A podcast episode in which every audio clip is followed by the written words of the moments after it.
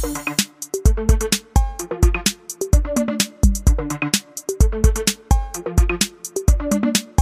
wenn, du, wenn du was machen willst, dann musst du machen. Das ist so einfach. Herzlich willkommen zum COI Matrix Conflict of Interest Podcast, der Podcast über Interessenkonflikte in Private Markets, Luxemburg und Lunches. Mein Name ist Nick und ich freue mich, dass Kollege Stefan wieder hier ist. Hallo Stefan. Hallo Nick, und jetzt hast du wieder die Intro gemacht. Ist das jetzt schon am zweiten Mal, ist es ja eine Tradition? Bleibt das jetzt oder darf ich irgendwann nochmal? Wenn du weißt, wie es besser geht, dann äh, überlässt dir gerne wieder den Vortritt, aber es kam sehr gut an. Okay, dann mach's ich das nächste Mal wieder, weil ich es aber weiß. Nee, mir geht's gut. Und dir, wir hatten ja ähm, Ein Interessenkonflikt, Stefan, oder? Genau, Welcher war wir das auch. denn? Ja, und da kommen wir eigentlich schon auf unser Thema.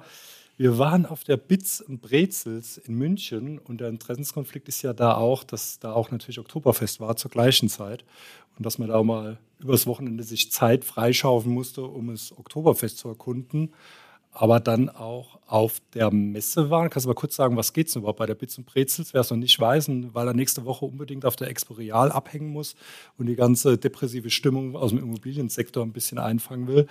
Was geht denn so auf der Bits? Ja, das ist äh, jetzt mittlerweile im zehnten Jahr scheinbar sogar schon.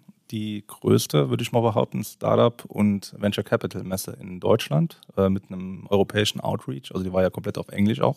Genau. Äh, alle Vorträge, alle, alle, alle Veranstaltungen. Und da geht es wirklich darum, ähm, das Startup-Ökosystem in, ich sage jetzt einfach mal, Kontinentaleuropa zu stärken, äh, hervorzuheben und natürlich, wie man es so kennt, Networking, ähm, Geld mit Ideen zu matchen. Und das hat, glaube ich, ganz gut funktioniert. Also wir wollten ja mal was Neues probieren, also nicht immer nur auf die Expo gehen, dahin gehen, sondern einfach mal was Neues mitnehmen. Wie fandest du es? War es das wert oder?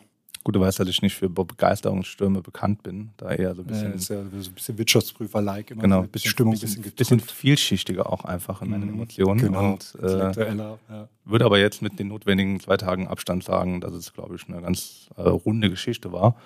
Auch wenn man jetzt natürlich so als, sag ich mal, ähm, klassischer Investor, der sich vielleicht auch vom Herzen her eher im Private Equity sieht, da vielleicht nicht ganz so am ähm, Platz gesehen hat. Aber was ich sehr, sehr cool fand, ähm, Das vegane Essen fandst du cool, oder? Dass, wir, dass es mehrere, Nur veganes nein, nein, Essen. nein, dass es mehrere vegane Optionen gab. Ach so, fand das ich fandst du gut, natürlich. ähm, Was ein bisschen strange war, ist, dass einfach überall Schlangen waren. Also es hat so ein bisschen was so von Mangelwirtschaft gehabt. Ich weiß nicht, ob das jetzt so ein Ausblick ist auf die Zukunft, weil ich denke eigentlich immer, es geht um Probleme lösen. Aber da jetzt irgendwie wieder ähm, Schlangen, Schlange stehen zu müssen für ein Glas Sprudel, fand ich irgendwie ein bisschen seltsam. Das ist jetzt wieder der Boomer-Cringe, der da rauskommt. Da habe ich keine Zeitschlange stehen, ich muss Business machen. Ja, Es stört einfach. frag doch mich mal, wie ich es fand.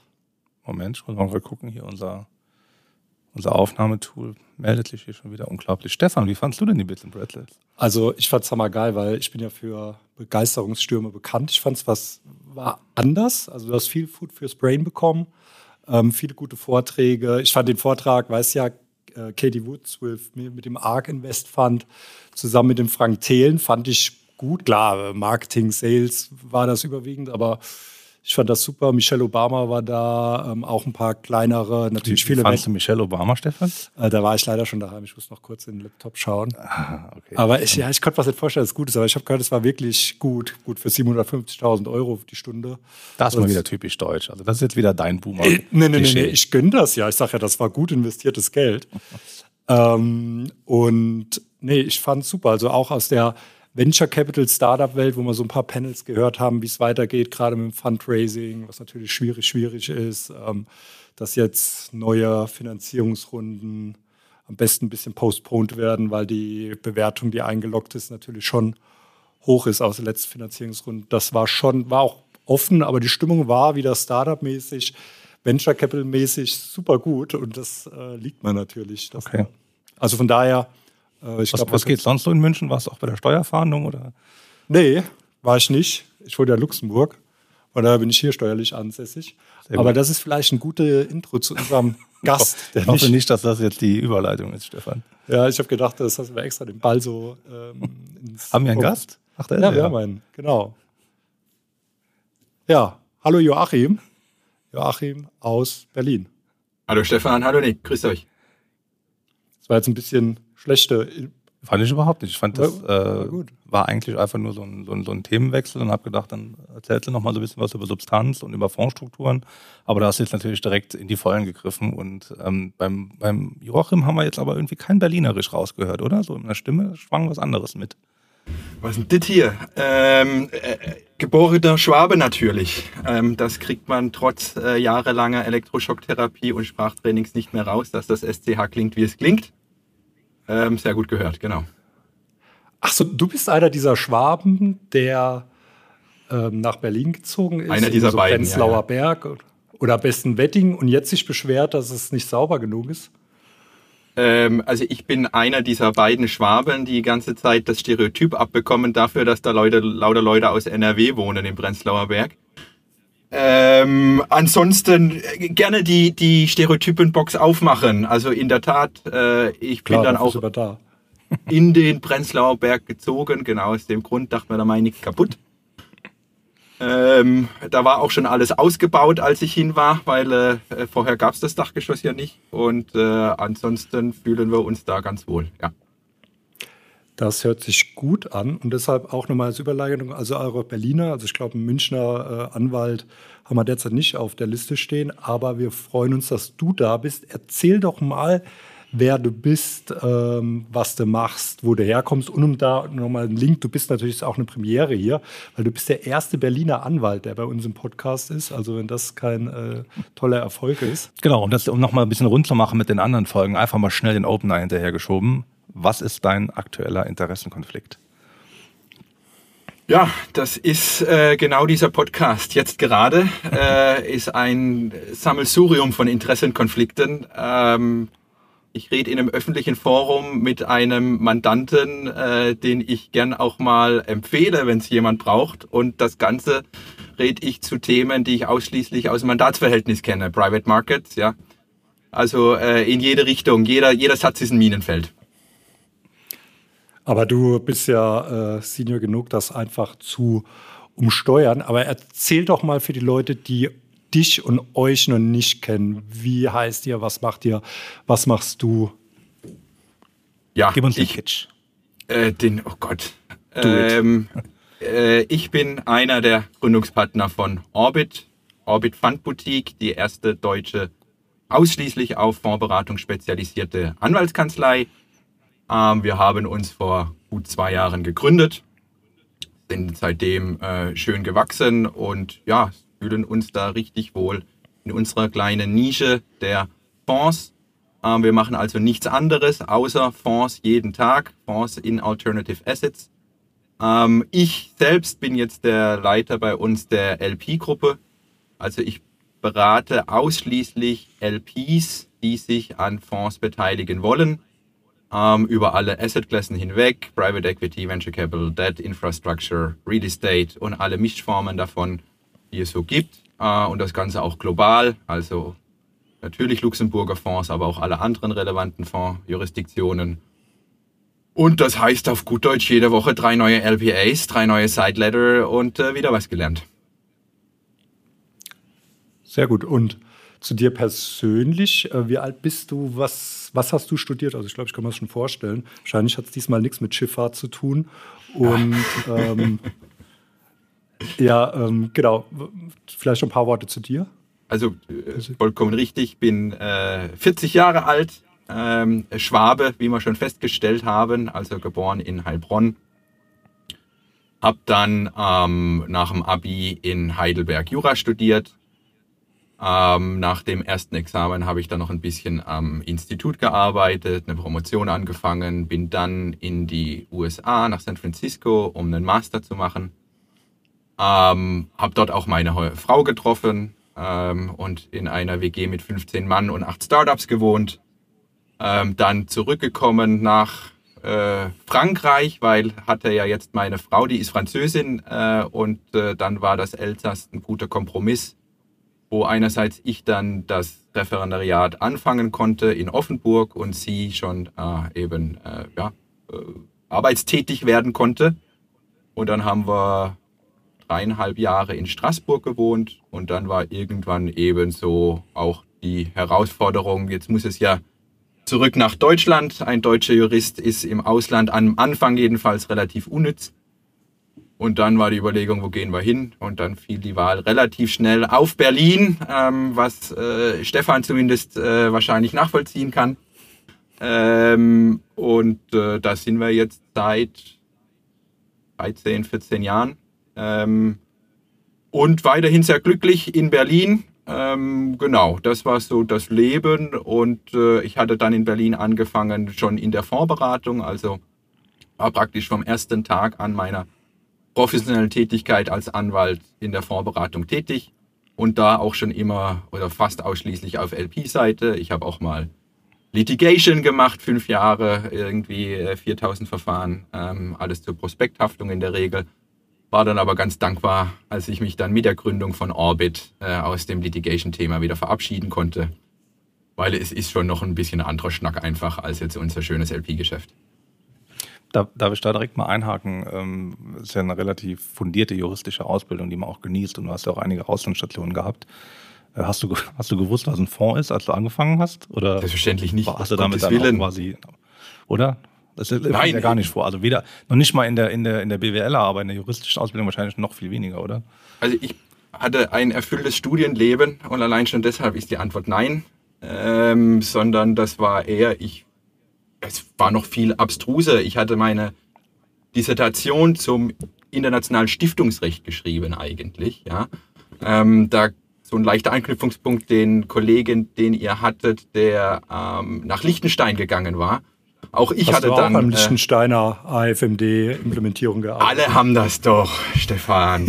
also habe ich ähm, Ärmel hochgekrempelt und habe da auch nochmal noch drei Sätze reingeschrieben. Nein, es, äh, es äh, gab dann Anknüpfungsmomente eigentlich nach Liechtenstein, weil ich mich mit dem Stiftungsrecht auch international und rechtsvergleichend äh, großartig auseinandergesetzt habe und dachte mir dann, mein Gott, ja, wenn du jetzt schon so viel Zeit rein investiert hast, dann mach das doch mal als Job und habe mich dann bei einem in Deutschland sehr bekannten Stiftungsrechtler beworben. Und er meinte dann schon im Gespräch relativ zügig, ja, also ähm, in meinem Team gibt es gar keinen Platz, aber die Fondsleute, die suchen die ganze Zeit. So, und dann bin ich erstmal heimgegangen, Wikipedia, was ist ein Fonds? und was ist dieses Private Equity und was wollen die eigentlich alles und wie verbindet sich das jetzt zu diesen ganzen Fondtabellen in der FAZ am Samstag? Und so ist man dann in dieses Geschäft Stück für Stück reingewachsen, weil wie du schon sagst, das gibt es in keinem Lehrbuch, das gibt es auch nur ah, rudimentär in Aufsätzen, zwischenzeitlich schon mehr, aber noch irgendwie vor zehn Jahren so gut wie gar nicht oder ganz wenig. Ähm, die Bücher, die dazu geschrieben werden, sind deine Kollegen und du, die, die dazu schreibst. Und es ist insgesamt einfach ein Bereich, den man ja durch, durch die Transaktion, durch die Beratung lernt. Und ähm, geht noch heute, sage ich immer gerne, es geht noch heute kein Monat rum, in dem ich nicht auch was Neues lerne zu dem Thema, mit dem ich mich doch eigentlich schon seit Jahrzehnten jeden Tag beschäftige.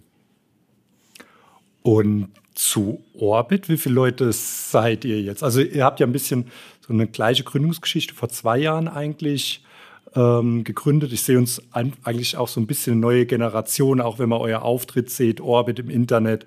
Das einfach, ihr kommuniziert auch anders, was wir auch ähm, teilweise versuchen. Ihr versucht natürlich auch mit äh, IT, Technology ähm, auseinanderzusetzen.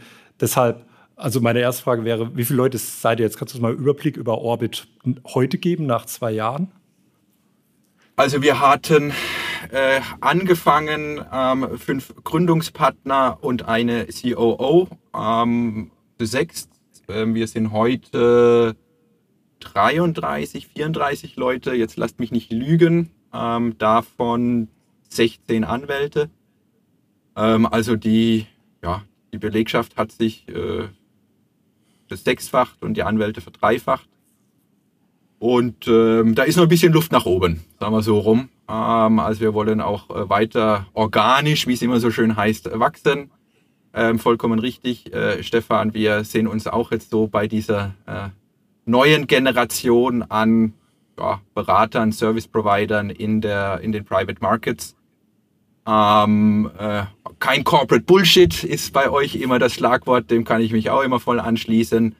Ähm, ich glaube, das mögen auch die Leute in der Beratung, wenn man einfach klar sagt, was Sache ist. Alle verstehen, dass es beim Anwalt nie irgendwie binär 0 und 1 oder richtig oder falsch gibt, sondern immer nur wahrscheinlich richtig und wahrscheinlich falsch.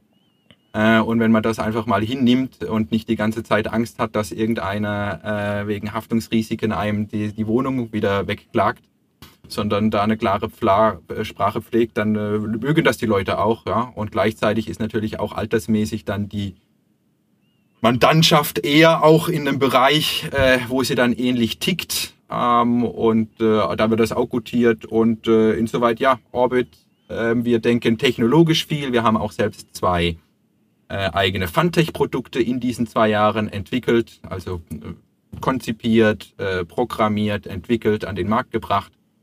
Ähm, das werden in der Zukunft vielleicht auch noch ein paar mehr, ähm, weil Technologie muss man immer mitdenken in unserem Geschäft und deshalb, ich freue mich auch über jede technologische Neuerung, ja, ähm, mit den, mit den äh, AIs, mit den KIs, es kann mir gar nicht schnell genug gehen, es gibt so viel Dump Work noch in unserem Geschäft, hey, wie einfach ich gar keine digital. Lust mehr habe.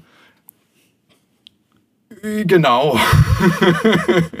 also ja, allein schon, was man an E-Mail-Ping-Pongs oder äh, Anpassungen in Dokumenten oder Vereinheitlichung von Definitionen oder einfach ja, Saubermachen von Drafting Zeit verbringt, wo ich mich dann jedes Mal freue, dass das irgendwann vielleicht nie wieder der Fall ist.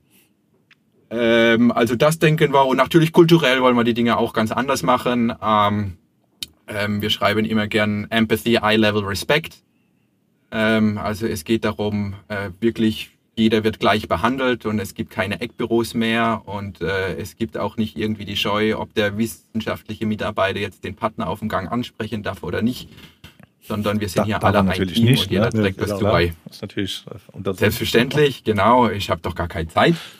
Ähm, äh, sondern ja, wir sind hier ich vergleiche es immer gern, wir bauen hier ein Auto und äh, da ist es halt genauso wichtig, dass der, der sich überlegt, wie das aussieht, dass auch der andere den Reifen richtig anschraubt und zum Schluss muss das Produkt für den Mann dann funktionieren. Äh, und dafür muss jeder seinen Job machen und deshalb ähm, so, wir wollen unser Team äh, immer mitnehmen, eine gute Stimmung, aber was erzähle ich euch? Ähm, äh, Ihr denkt das ja auch nicht anders. Äh, jetzt, wo ihr sogar Hoodies verteilt habt an die Belegschaft, habe ich neulich gesehen. Genau, ich sehe auch, ähm, du hast auch, also wir haben hier ein Video an und ihr habt auch gut Merch hier. Also du hast hier ein Orbit-Shirt. Also ich würde ein, würd ein Shirt von uns gegen so ein Orbit-Shirt tauschen. Weil unser Design noch besser ist, ähm, dann nehme ich von euch aber bitte die, die Einpackung, weil ihr hattet so schicke ähm, Kartons, äh, Kartons, für jeden, wo, ja, wo das Hoodie drin kam. Ja da habe ich gedacht, ah, das ist mal, das, das halt wieder das Edel, ja. In Berlin kam das hier irgendwie so angeschippt und dann holt man es aus dem großen Karton raus und jeder kriegt es in die Hand gedrückt. Äh, aber dann nochmal hier dieses kleine Unboxing-Event äh, draus zu machen, da ist einfach dieses, ja, dieser französische Extra-Stil. Das ist ein äh, Berliner äh, Extra-Stil, weil das, das haben wir vom Berliner Startup, die die ganzen Merch für äh, die Berliner Startup Venture Capital Firms macht. Ich kann dir mal die, den Kontakt teilen. Machen die das oder haben die das einfach nur dir erzählt, Stefan, weil die genau wissen, dass die damit quasi gewonnen haben? Äh, das ist ja eigentlich mir egal. Hauptsache, es hört sich gut an, ähm, um auch ein bisschen Berliner Vibe zu bekommen. Mit Kartons. Mit Kartons. Mit bedruckten Kartons. Aber die sind wirklich cool. Also die haben natürlich einiges an Marge gekostet dieses Jahr. Natürlich. Aber ähm, das ist ja auch was, was absolut einen Mehrwert bietet. Das ist ja fast wie mit den Katzen. Äh, die spielen ja lieber mit dem Karton als mit dem Spielzeug, was drin ist. So ist es. Und wie seid ihr, also was mich interessiert, ihr seid ja, was, habt ihr euch bei Pöllert kennengelernt? Ist das richtig? Genau. Und die Gründungspartner, ähm, wir waren alle bei Pöllert vorher. Ähm, Gründungspartner, wenn ich die nochmal zusammenbekomme, ist Christian, äh, also die beiden Philips und Simon und du, richtig? Genau. Und wie, ich habe gedacht, es wäre der Traum eines jeden Volljuristen in einer großen etablierten Kanzlei, das bis zur Partnerschaft zu bis schaffen, bis zur Rente und da ähm, genau, wie seid ihr da auf die Idee gekommen? Und da auch anschließend die zweite Frage. Ähm, ihr habt ja sch relativ schnell Traction bekommen. Ich dachte immer, bei einer Kanzlei kommt es auf, also viel auf Reputation an. Wenn du siehst, auch der Fondsmarkt in Deutschland, gerade mit dem Luxemburger Bezug, das sind ja wahrscheinlich fünf Kanzleien, die den Markt machen oder die man überhaupt ansprechen kann. Ähm, und deshalb, da die zweite Frage anschließend, ob der Reputation, war das kein Thema. Wie habt ihr da Kunden gewonnen? Ähm, genau, vielleicht kannst du da ein bisschen ausholen. Also wie war die Idee, da unternehmerisch auch tätig zu sein, rauszugehen und ähm, wie habt ihr so schnell Traction bekommen? Also die, es war genau so, der, der Traum war eben, ja, selber was zu reisen, selber was zu machen. Ähm, bei mir war das ein ganz persönlicher. Ich habe ja vorhin schon gesagt, hier irgendwie acht Startups in der WG und spätestens da blieb bei mir auch hängen. Du musst einfach machen. Ja, wenn, du, wenn du was machen willst, dann musst du machen. Das ist so einfach und äh, habe mir dann auch überlegt, mein Gott, was hält dich denn davon ab, die Dinge selbst zu tun? Ja, was ist dein Worst Case? Dein Worst Case ist, dass du für ein ganz vernünftiges Salär bei der nächsten Kanzlei anfängst. Äh, erklär das doch mal so anderen Gründern, die viel größere Risiken im Leben gehen. Und so konnte man sich das dann schon ganz schnell eigentlich mehr, äh, ja, zurechtlegen für sich selber. Es hilft natürlich auch, wenn man zu fünft ist, ja. Äh, man muss den Sprung nicht alleine machen, man hält sich aneinander fest. Aber im Kern war schlicht und ergreifend. Wir wollen unser eigenes Ding und äh, wir glauben, dass wir es natürlich auch ein Ticken besser machen können, vielleicht als die anderen. Und das dauert uns ansonsten alles zu lange. Ähm, und es geht am schnellsten eben, das Haus auf freiem Feld neu zu bauen, anstatt da äh, in der Hoffnung, dass man vielleicht irgendwie die Gaube oben in 50 Jahren, wenn man dann an dem großen langen Tisch auch mal irgendwie Gehör findet, äh, auch noch ausbauen darf. Und äh, so haben wir uns dann zusammengefunden, eigentlich von diesem Drive alle geeint. Ähm, und dann war natürlich auch gewisser Vorlauf an Planung, sich zu überlegen, was ist denn das Konzept und wie wollen wir aussehen, was sind unsere Werte, was ist der Markt, ähm, wie grenzen wir uns ab von den Wettbewerbern natürlich auch. Also erstmal so das ganze strategischere. Ähm, und ich glaube, da war schon viel von dem angelegt, was dann eben nachher auch den ganz schnellen Erfolg äh, ja, begünstigt hat, nämlich ganz, ganz enge Fokussierung. Ja, wir machen nur Fonds, wir machen dieses Nischenprodukt, aber umgekehrt, dieses Nischenprodukt beherrschen wir vollständig. Ja, wir denken das jetzt nicht irgendwie in Rechtsgebieten, uh, da muss ich den Corporate-Partner fragen und oh, hat der Textpartner eigentlich heute noch Zeit? sondern ähm, das Produktfonds mit jedem angesprochenen Rechtsgebiet muss man als Fondsberater beraten und äh, da spezialisieren wir uns jeden Tag weiter rein. Eben so weit, dass man auch ja, die, weiß ich nicht, die aktuelle Tagesstimmung der BaFin kennt und, äh, und was machen gerade die großen US-Buyouts in den USA und was machen gerade die interessanten Infrastructures in äh, Osteuropa und so weiter. Also eben das Wissen konnte man dadurch schon sehr glaubwürdig in dem Markt zeigen. Wir wissen ganz genau, was wir tun. Wir haben es jetzt schon jahrelang gemacht und wir werden es weiterhin noch besser tun. Wir fokussieren uns ausschließlich darauf. Äh, und dann war es schlicht und ergreifend auch, dass man Mandantenbindung über Jahre aufgebaut hat. Und äh, ich hoffe, es ist ja so, dass ein Mandant, wenn er einmal einem Berater vertraut, dann bleibt er auch bei dem und äh, geht dann auch mit, wenn eben sich mal der Brand wechselt. Ähm, und natürlich hilft das dann unserem Brand auch wieder von Anfang an einfach sichtbar zu sein mit den, mit den richtigen und den großen Namen am Markt. Ähm, und dann ist es natürlich auch so eine Gesetzmäßigkeit, die reden dann auch wieder gut über dich, wenn du deinen Job gut machst. Und deshalb ist auch wesentlicher Asset ist einfach happy, Mandanten happy zu machen und dass die genau das bekommen, was sie brauchen. Äh, und das andere ist natürlich, dass man so Marketing auch eben, ja, wie ihr schon gesagt habt, bisschen anders gedacht haben jetzt als die klassischen großen Kanzleien. Ähm, jetzt äh, vergisst dann doch eher so, weiß ich nicht, dass den Flyer und äh, den Aufsatz und äh, solche Sachen, sondern geh genau dahin, wo deine Mandanten sind äh, und wo die über ihre Themen sprechen und versuchen Mehrwert zu liefern und mach so auf dich aufmerksam. Stimmt, ich habe noch keinen. Und so ich würde nur sagen, stimmt, ich habe noch keinen Flyer der Newsletter zu Dora oder ESG von euch gesehen. Das ist eigentlich total, ähm, total enttäuschend. Könnt ihr da mal einen anderen kopieren ja. und den zusenden mit eurem Layout? Ähm, wir machen für dich gerade so ein LTV. Oh ja, genau, da habe ich jetzt noch nichts ähm, drüber der, gehört. Ja. Der, der kommt dann äh, alle vier Wochen der gleiche. ähm, ja, aber das ist es doch. Also genau all diese Dinge, die so tradiert sind und alle anderen machen es auch und einfach mal hinter alles ein Fragezeichen setzen. Warum? Wem bringt's? Und was bringt's? Und danach einfach zu entscheiden auch, was will man überhaupt machen oder was dachte man, sollte man machen, weil es alle anderen machen, aber bringt doch überhaupt nichts. Und so das immer wieder in die Richtung oder in jede Richtung abzuklopfen, ist, glaube ich, was. Also ich glaube, wenn ich Anwalt wäre, hätte ich wahrscheinlich auch irgendwie so ein bisschen diesen inneren Urge irgendwann gehabt, mich selbstständig zu machen.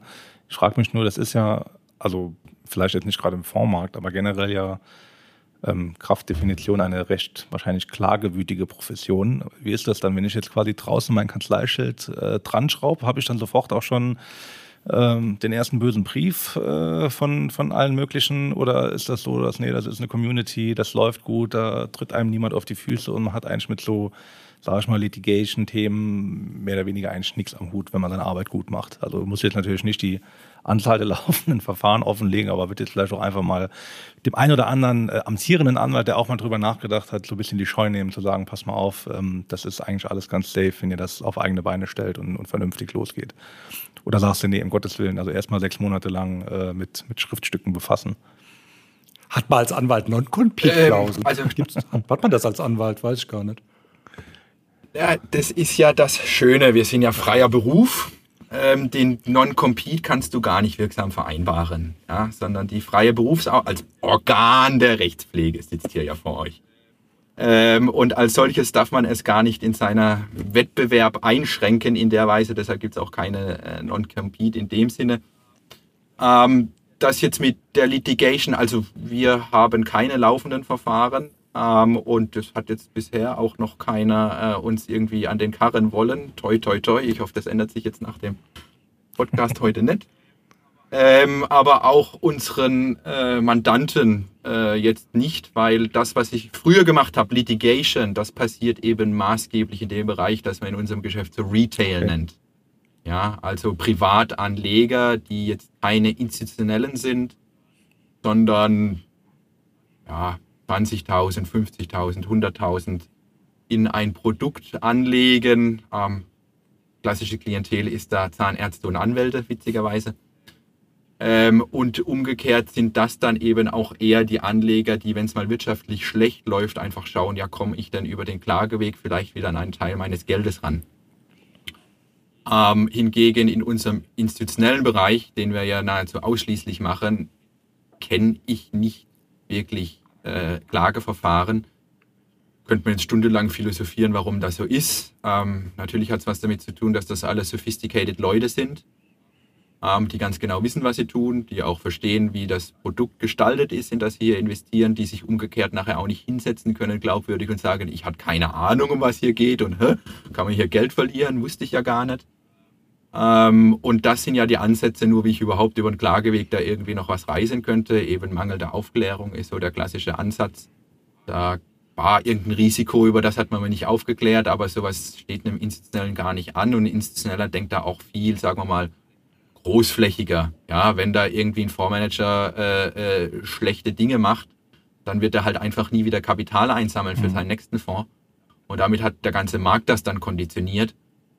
Oder man hat dann Investorenrechte in den Dokumenten, man hat einen Investorenbeirat, mit dem man im Austausch steht, mit dem man auch relativ früh schon die Temperatur mitkriegt, wenn irgendwas kippt. Oder es dann auch adressiert, das was kippt. Und so ist es eigentlich eher, dass man diesen Last Resort äh, äh, Gerichtsverfahren gar nicht zieht, weil er auch wirtschaftlich, also die, die, die, das sind ja alles professionelle Portfolio-Manager, die, die sagen, das bringt mir nichts. Was bringt mir jetzt, dass ich hier äh, dann mich jetzt acht Jahre lang vor Gericht mit dem Manager streite, während das Portfolio jedes Jahr weiter in den Keller rauscht, bis es nichts mehr mhm. wert ist?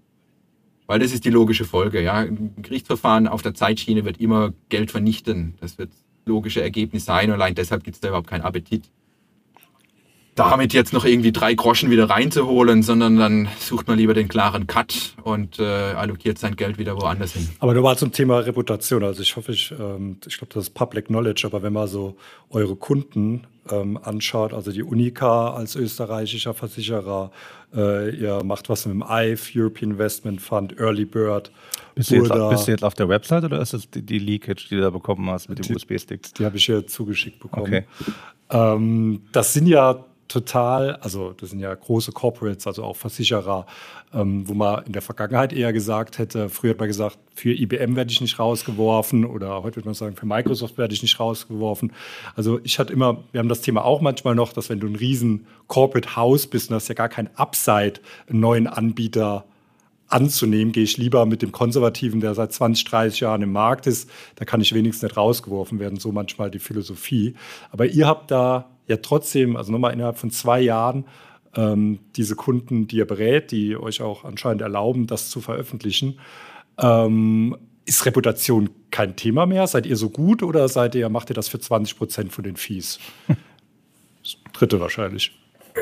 Can't go wrong ja. with Orbit. Das ist, sagt man im Vormarkt halt. Ähm, äh, und darauf ruhen wir uns aus. Das ist gut ähm, Also die, die, ich A, denke ich schon, dass wir nach den zwei Jahren jetzt ordentlich an Brand was aufgebaut haben und äh, auch als sehr reputierlich und seriös wahrgenommen werden. Ähm, andererseits, natürlich, alle fangen irgendwann mal bei Null an. Ähm, und dass man das mit solchen Leuten machen konnte, war natürlich auch ein gewisser Vertrauensvorschuss von diesen Leuten, aber weil sie halt auch gewusst haben, was sie bekommen. Und was sie bekommen, ist eben, dass man das mindestens genauso gut macht, um es jetzt mal ganz vorsichtig auszudrücken, wie diese großen Brands und ganz häufiger noch eben viel besser, weil man sich eben tatsächlich ausschließlich nur mit dem beschäftigt und es deshalb auch ganz genau weiß und den ganzen Markt kennt und nicht irgendwie jetzt, weiß ich nicht, einer aus der M&A-Abteilung da den Fonds hingeschmissen kriegt und dann muss er es auch noch abarbeiten und dann erstmal, weil 50 Stunden draufstellt, weil er sich einliest. Und auch da sind Mandanten sind äh, preissensitiver geworden. Stefan, du hast in einer der letzten Folgen gesagt, die Legal Fees, die gehen immer rein, das wird nicht verhandelt. Mein Gefühl, ja. Äh, ich muss mehr in eure Deals, ähm, denn die, nach meiner Beobachtung werden die immer verhandelt. Äh, die, die Abteilungen sind preissensitiver geworden und vor allem sind sie auch sensitiver dafür, was sie bekommen für ihr Geld. Und diese Cover Your Ass-Denke, ja, ich habe Gutachten ab in die Schublade und damit ist eigentlich 90 Prozent des Arbeits getan, hat sich so ein bisschen überlebt. Sondern es fragt sich dann halt auch, aber was kriege ich jetzt wirklich an Wissen und was weiß ich jetzt mehr durch deine Due Diligence als vorher und was bringt mir das wirtschaftlich und und deshalb arbeiten wir auch stark dran, eben so ein Produkt ja nicht nur jetzt zu sagen, oh, äh, Guernsey, weiß ich nicht, ob man da Ansprüche durchsetzen kann, sondern wirtschaftlich auch, guck mal, in dem Wasserfall irgendwie mit den Recyclingbeträgen, da treibt er dir nachher die Hürde hoch und eigentlich ist es wirtschaftlich nicht ganz sinnvoll. Oder die Investitionsperiode passt nicht zum Anlagefokus und eben so einen Mehrwert zu schaffen, wo dann Leute auch ganz schnell merken, der versteht sein Geschäft und ich nehme hier was mit, äh, das mich in meiner Arbeit besser macht. Und das ist mehr als nur, dass da irgend so ein Gutachten von 40 Seiten in der Schublade liegt.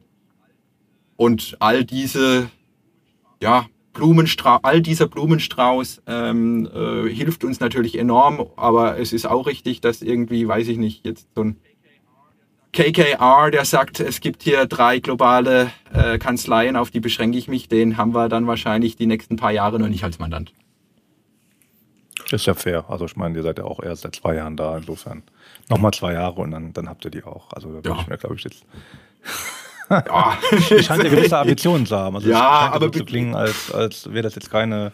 Ich meine, das ist ja auch eine andere Geschichte. Ne? Du kannst ja eine Anwaltskanzlei jetzt auch nicht irgendwie nach drei Jahren hochpushen und dann Private Equity verkaufen, sondern das ist ja auch eine Geschichte, wo ihr wahrscheinlich dann über viele, viele Jahre dann auch dran denkt, da mit, mit ähm, Leute aufzubauen, Partner aufzunehmen. Ähm, soll das groß werden? Soll das ein Netzwerk werden? Soll das weltweit werden? Ähm, sagt ihr, nee, das ist jetzt Lifestyle? Ähm, vielleicht da schon mal, oder ist das zu früh, Stefan? Nee, das ist gut. Ich wollte nur mal, ich weiß nicht, ob ihr das gehört habt, aber ich habe mich immer gefragt, warum kann Private Equity keine Anwaltskanzleien zusammenkaufen, gerade so kleinere. Da wird es ja vielleicht was äh, geben, das zu streamline. Und ich glaube, da ist so was äh, in der Mache auf europäischer Ebene, dass das gerade diskutiert wird. Ich glaube, bei den Apotheken ist es so ähm, abgeschmettert worden, aber bei den Rechtsanwaltskanzleien ist es noch nicht ganz durch äh, exerziert, sodass das tatsächlich mal kommen könnte. Weil du hättest ja, also mal gleich über Digitalisierung reden, ne, ganz kleine Sachen wie eine mittelständische ähm, Kanzlei aufgebaut ist, über Rechnungsstellung und so. Da hättest du vielleicht als Private Equity Fonds wie äh, in den USA auch Tier, äh, Tierärzte aufgekauft werden oder ähnliches und Plattformen draus gemacht werden. Ähm, Weißt du, wenn du da, Joachim, noch mal ein paar Worte, ein bisschen Economics von der Kanzlei. Was mich auch mal interessiert, war die eigentlich jemals im Minus oder ist man dann immer gleich, eigentlich als Partner ist man dann immer sofort im Plus, so wie eigentlich Startup mit, mit Erfolgsgarantie fast? ähm, also, fangen wir mal mit der letzten Frage an. Ähm, wir waren, was man bei den Startups Cashflow positiv nennt, waren wir nach vier Monaten nach der Gründung.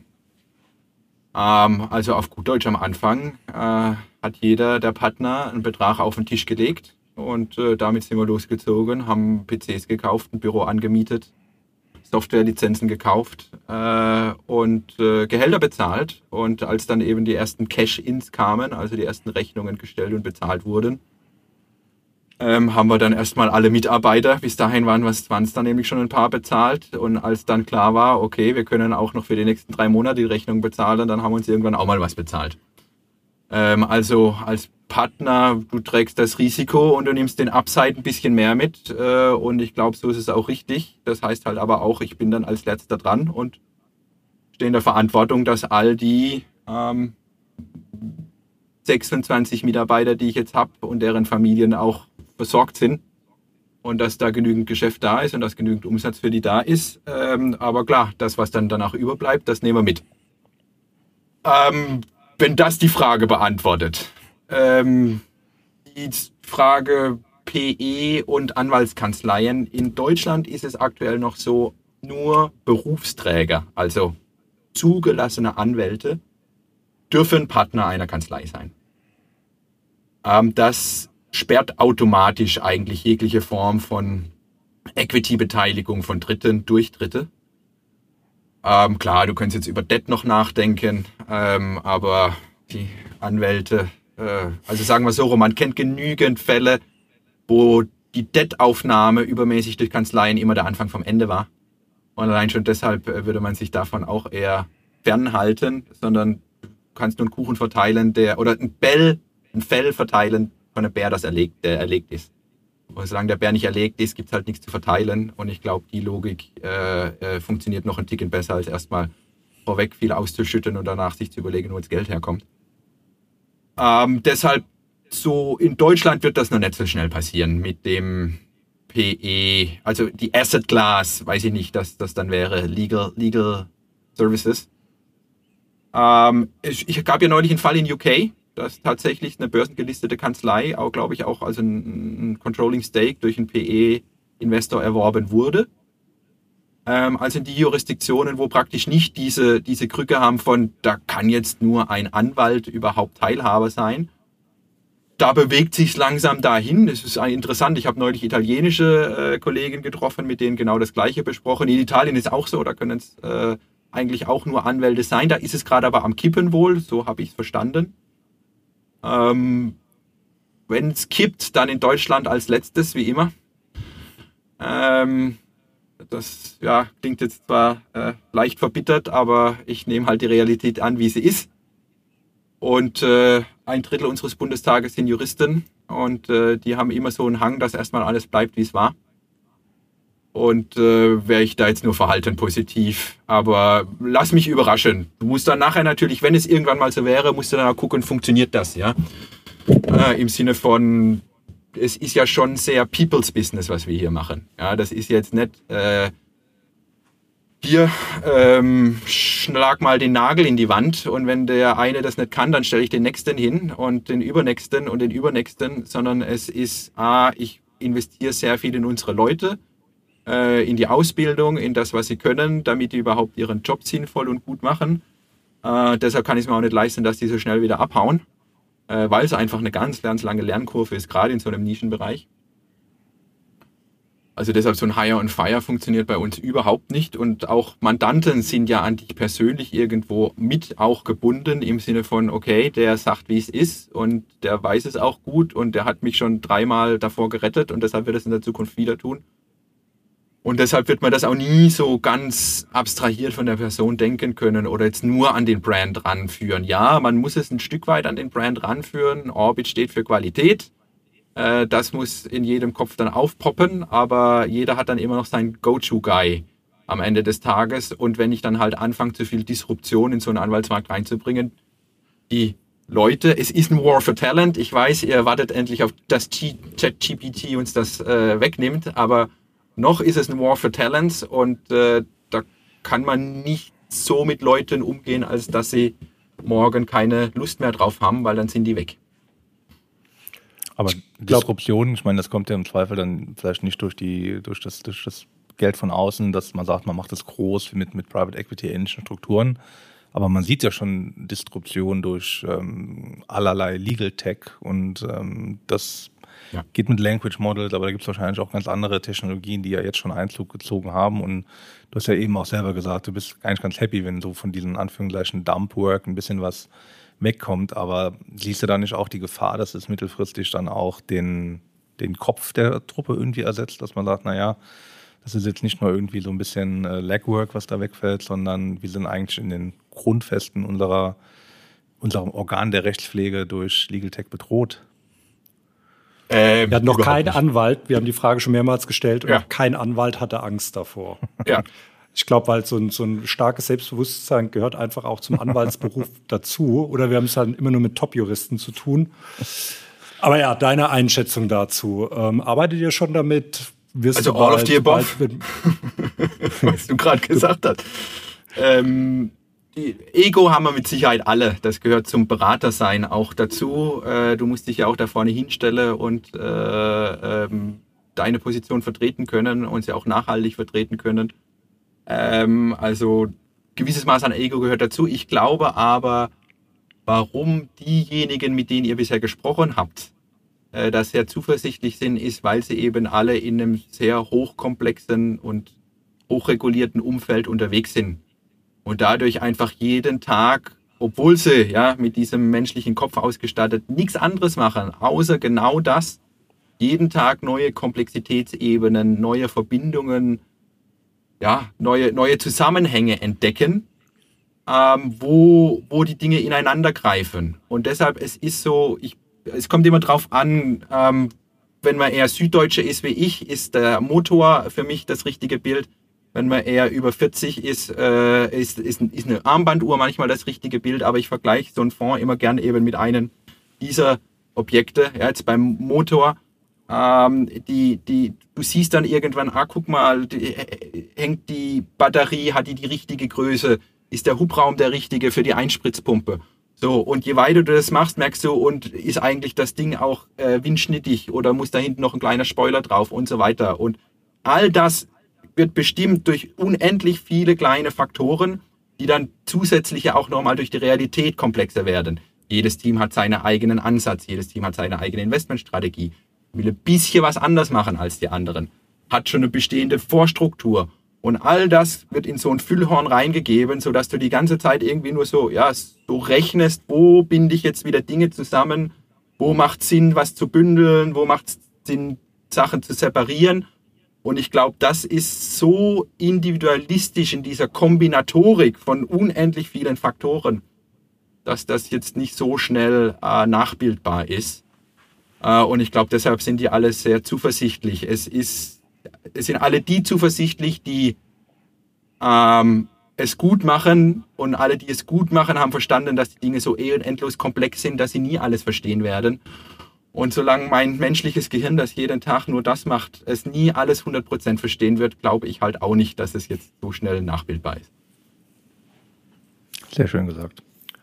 Okay. Dann also darfst du jetzt noch sagen, wo Orbit hin will, weil ihr seid anscheinend alles äh, sehr schlaue Köpfe, die von AI nicht bedroht sind. Also ist das Sky the Limit? Also willst du eine eigene Kantine haben für eure Partner? Ähm, willst du eigentlich, wenn ihr eine gewisse Größe habt, dass er eigentlich wieder so das alte Kanzleimodell entsprechend einführt? Und ich glaube, da gehört auch ein, ein, äh, ja, ein, eigenes Stockwerk für die Partner, wo man nur mit Karte rein darf. Als genau. normaler Mitarbeiter gehört ja. natürlich auch dazu. Also wartest du auf den Moment? Wo, wo wollt ihr hin? Wollt ihr das ist ja auch, das ist ja auch ein bisschen New School für uns. Wir sagen ja auch nicht, das Sky ist the limit. Es gibt auch Grenzen für Wachstum. Also ja.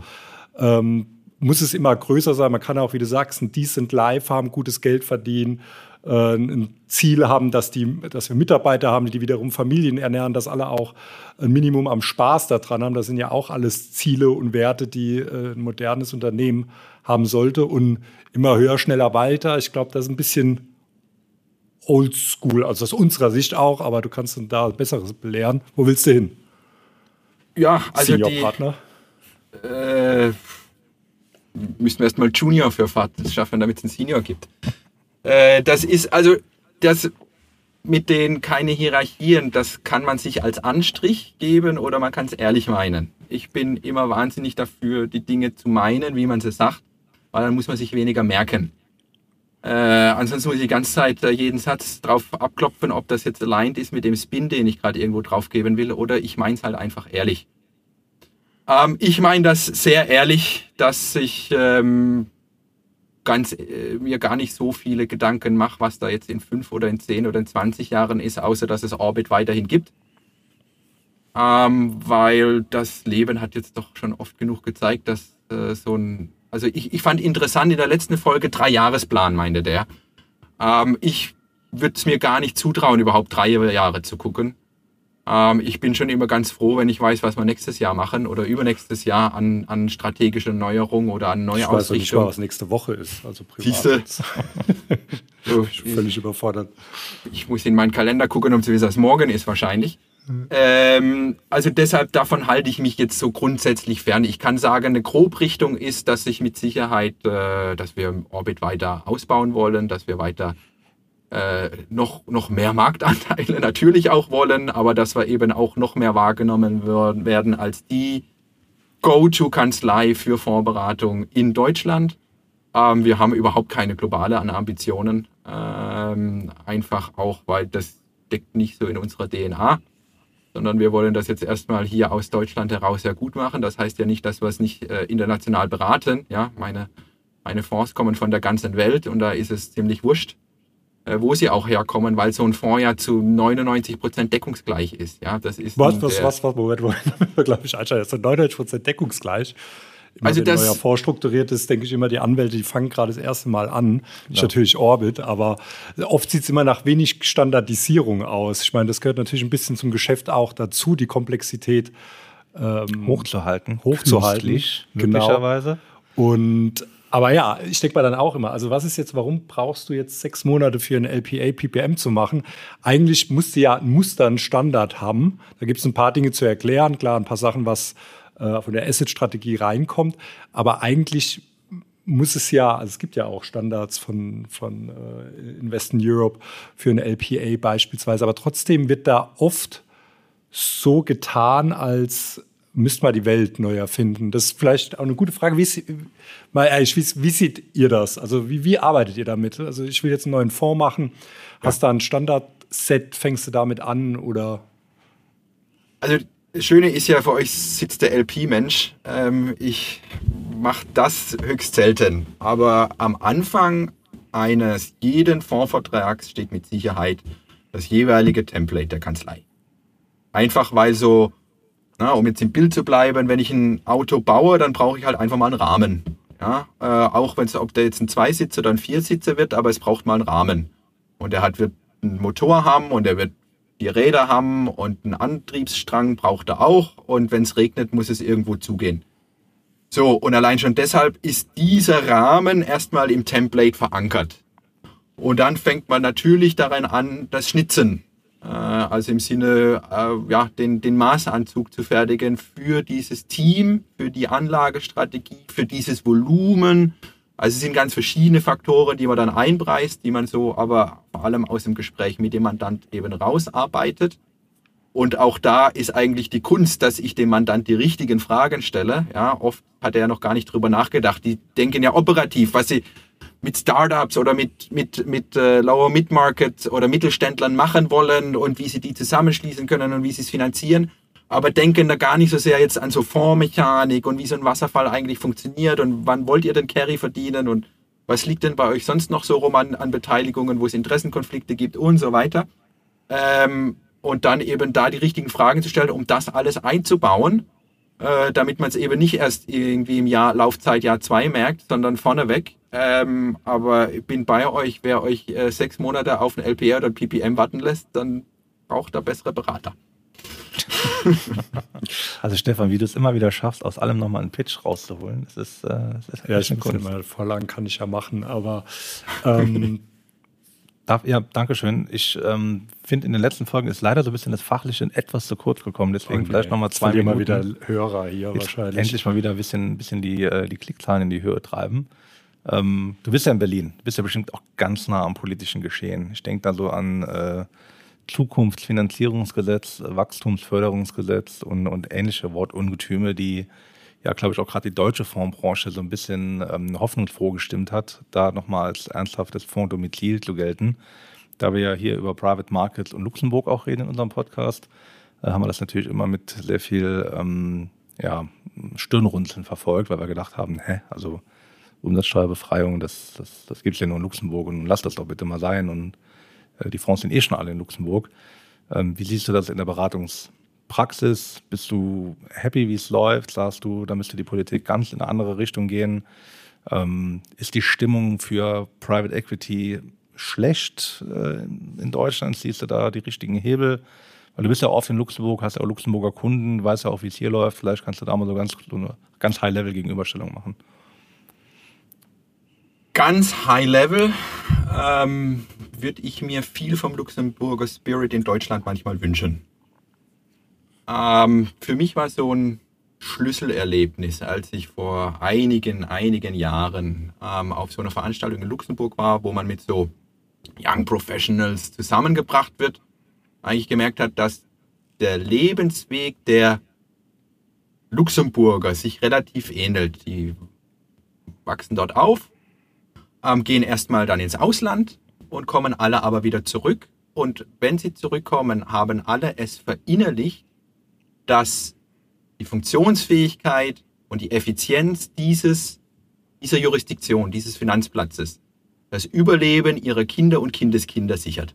Und deshalb nehme ich das ganz persönlich und ganz ernst, auch immer offen zu sein für alles, was passiert, reaktionsfreudig zu sein, serviceorientiert zu sein, aber dieses Geschäft zu umarmen sozusagen. Dieses Video wird Ihnen präsentiert von Luxemburg for Finance und wurde gesponsert. Die nächste drei Mittagesser auf dem Kirchberg möchte ich nicht bezahlen. Genau. ähm, dagegen steht dann leider schon, also wo du es gerade angesprochen hast, die Umsatzsteuerfreiheit ist gerade schon wieder am Kippen ja, in Deutschland, weil eben doch ähm, der ein oder andere Landesfürst wieder irgendwelche Pfründe wegfließen sieht. Möglicherweise und ebenfalls gesponsert von Luxemburg Finance. Dankeschön. Der nächste Interessenkonflikt. Ich merke schon. Ähm, Gott, wenn nachher die Staatsanwalt im Haus kommt. Ähm, also, es ist so, dass häufig in Deutschland eben gern das, was man sagt, was man sich in Deutschland wünscht, nämlich Innovation, äh, äh, internationales Talent, technologische Disruption, ähm, die Probleme von morgen äh, lösen. Klimawandel, Ernährung, Mobilität, Energie, all das sind ja Themen, die also originär durch Fonds und maßgeblich durch Fonds gelöst werden. Dass man das alles braucht und das alles ganz, ganz dringend will. Und dann drehen wir uns aber um und dann ist Wahlkampf und dann erinnere uns doch dran, ist das nicht diese Industrie, die auch irgendwie mit äh, grauer Kapitalmarkt, Heuschrecken und zehn anderen äh, Begriffen ganz gut mal beschrieben wurde und das macht Stimmung. Und dann vergisst man eben wieder ganz schnell, dass es genau, also dass das eben zwei, äh, dass das das Gleiche ist, von dem wir hier sprechen. Und dadurch äh, fehlt manchmal so ein bisschen in Deutschland ja das Durchhaltevermögen, das bis zum Ende auch konsequent immer durchzudenken äh, und die großen Lösungen äh, an die Rampe zu bekommen, ähm, die dem Fondsstandort tatsächlich äh, helfen würden. Es passiert schon einiges und ich glaube auch, da ist aktuell schon weit mehr Fokus drauf in der Politik, als wir schon hatten in Deutschland. Ja? Also diese, diese Heuschreckendebatte, glaube ich, das würde man heute nicht mehr führen können.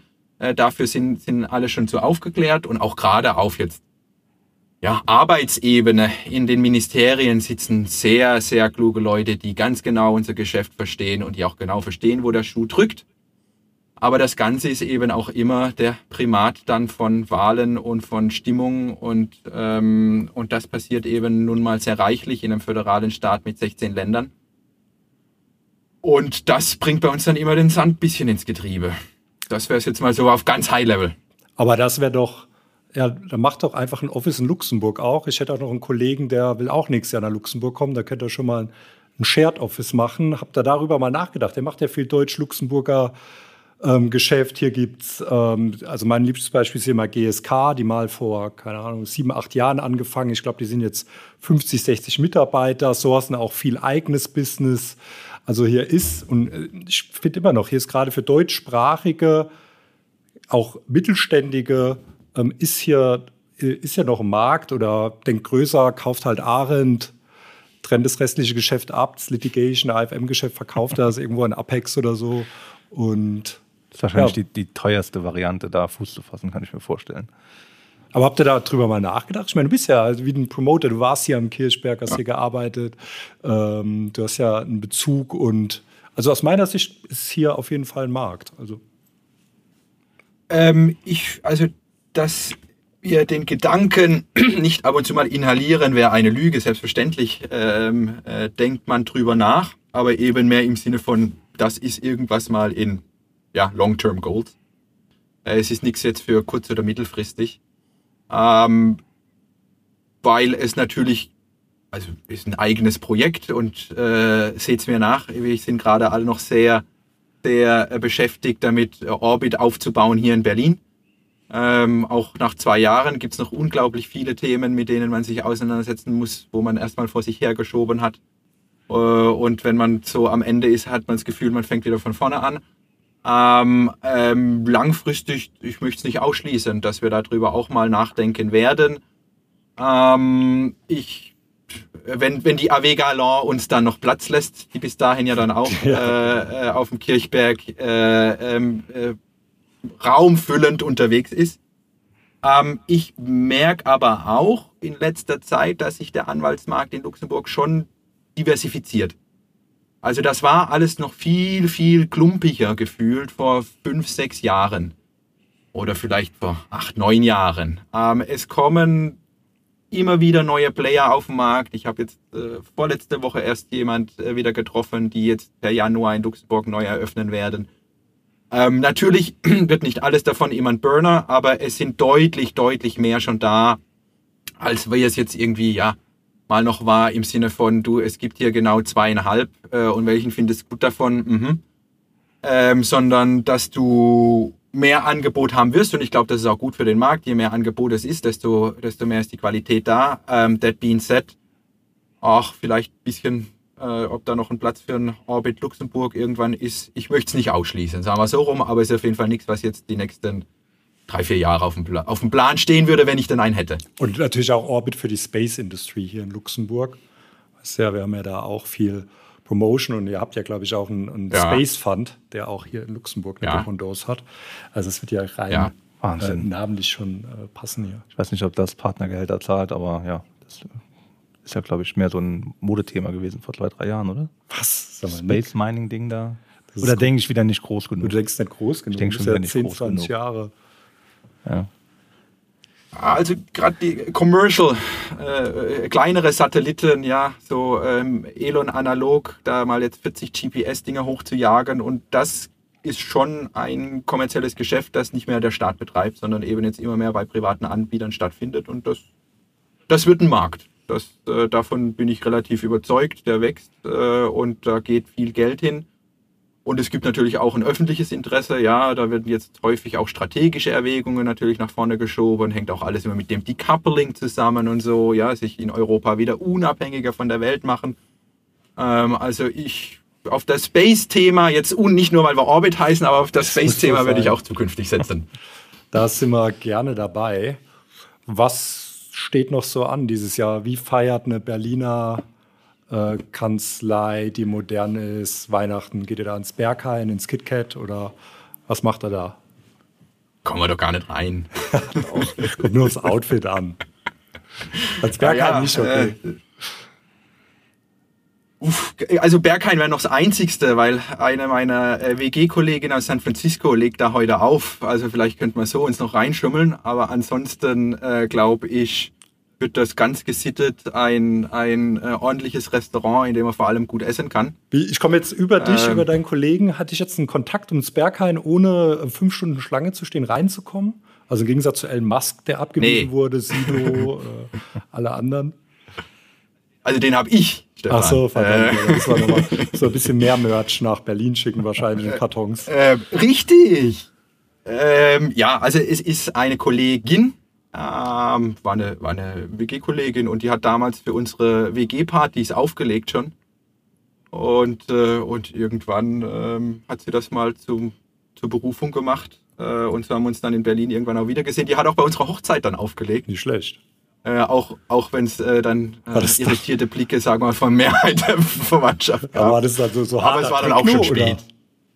Ist das eher so Ist schon? Elektro, natürlich. Also äh, pur läuft da nicht, Nee. das ist richtig, ja.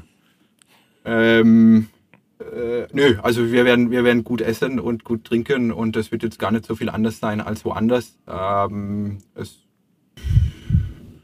ja, also Clubbing ist da eher weniger, äh, aber auch weil das ist Alter bei mir das gar nicht mehr so mitmacht und ich morgens immer noch mehr leide als, äh, als vorher und äh, ja, finde da einfach ich gehe lieber abends dann mal, weiß nicht, schön, schön essen und dann trinke ich auch mal ein Gläschen Wein zu viel. Und äh, dafür habe ich mich aber gut unterhalten, anstatt die ganze Zeit nur angespuckt zu werden äh, in irgendeinem Club von Leuten mit zellergroßen Pupillen. Aber, Aber das ist, wie gesagt, eher, eher so ein Altersthema. aber schön, dass du das erwähnst. Der Stefan hat mir äh, auf unserer Geschäftsreise nach München auch erzählt, dass er das Oktoberfest so mag, weil ähm, dann machst du tagsüber ein bisschen Party und kannst aber abends um 21 Uhr ins Bett gehen. Und dann bist du nicht so fertig. am Ja, nächsten um Tag. 21 Uhr, aber die zählen mal ja halb elf, elf zu. Und je älter, desto mehr, dass ich, desto älter ich werde, desto mehr äh, finde ich einfach das Konzept of Day Drinking ist eigentlich genial.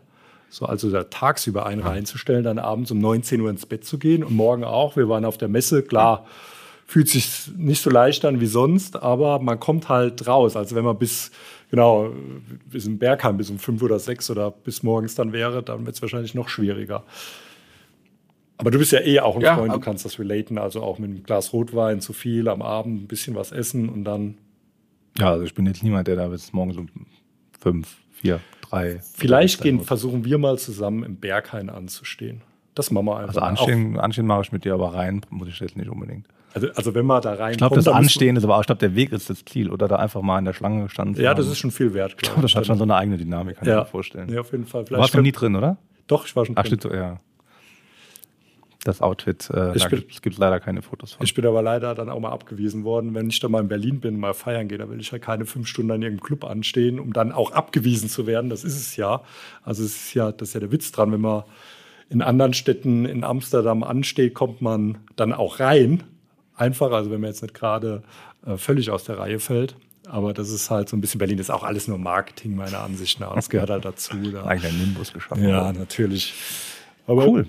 Ja, also die, ja, alle wissen heute, dass der Musk nicht reinkam. Und ich glaube, das Genau. viel stärker, als wäre er da drin gewesen wäre, auf jeden Fall. Genau, deshalb po ähm, promoten wir auch die Leute, die wir abgelehnt haben. Das ist immer das beste Marketing dann. ja, dann Joachim, hat uns gefreut, war, glaube ich, ein sehr cooles Gespräch. Äh, wir haben auch gehört, dass du, ähm, oder hat mal rausgehört, dass du auch ein treuer Follower unseres äh, Podcasts bist. Bist natürlich auch für die Lumpi ähm, eingeladen nächstes Jahr. Hoffe, kommst vorbei, wenn wir nicht schon vorher mal wieder in Berlin sind und bei euch Hallo sagen. Sehr gerne. Freue ich mich auf beides. Super. Ja, ich äh, habe mich schon registriert auf jeden Fall für die Sehr Lumpi. cool. Vielen Dank für deine Zeit. Ähm, liebe, liebe Grüße nach Berlin und ähm, ja, we stay in touch. Herzlichen Dank. Ciao. Alles Gute euch. Ciao.